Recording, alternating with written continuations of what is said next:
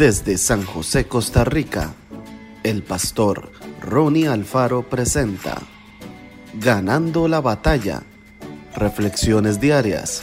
Síguenos en Spotify y en nuestras redes sociales para ver más.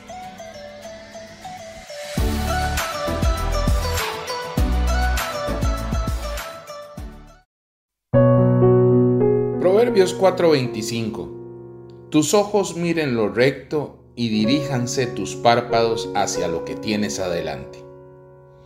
Las librerías están llenas de textos cuyo propósito es ayudar a quienes deseen mejorar su vida, salir de la depresión, convertirse en personas de éxito, alcanzar la prosperidad financiera, lograr sus objetivos, triunfar en las relaciones con los demás, etc.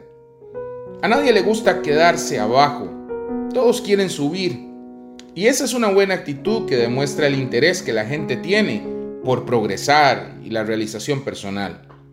Los hombres y las mujeres que transitan ese camino suelen pedir el apoyo de los demás, buscar la ayuda de Dios, seguir los consejos de la Biblia, solicitar que se eleven oraciones a favor de ellos y mantener una actitud de humildad que demuestran un auténtico interés por superar toda limitación.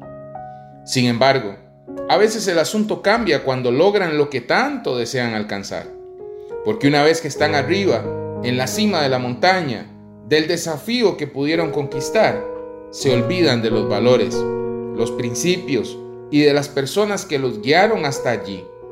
Ahora el orgullo y la autosuficiencia se convierten en características inocultables de su carácter. ¿Cómo evitar que esto ocurra? Simple, sencillo, sin vueltas. El secreto está en afirmar nuestra vida interior y decidir qué clase de persona queremos ser. En otras palabras, preparar la mente y el corazón, de modo que cuando lleguemos arriba, no abandonemos las convicciones y las virtudes que supimos elegir estando abajo. Nos esforzamos por alcanzar el éxito. Bravo por eso.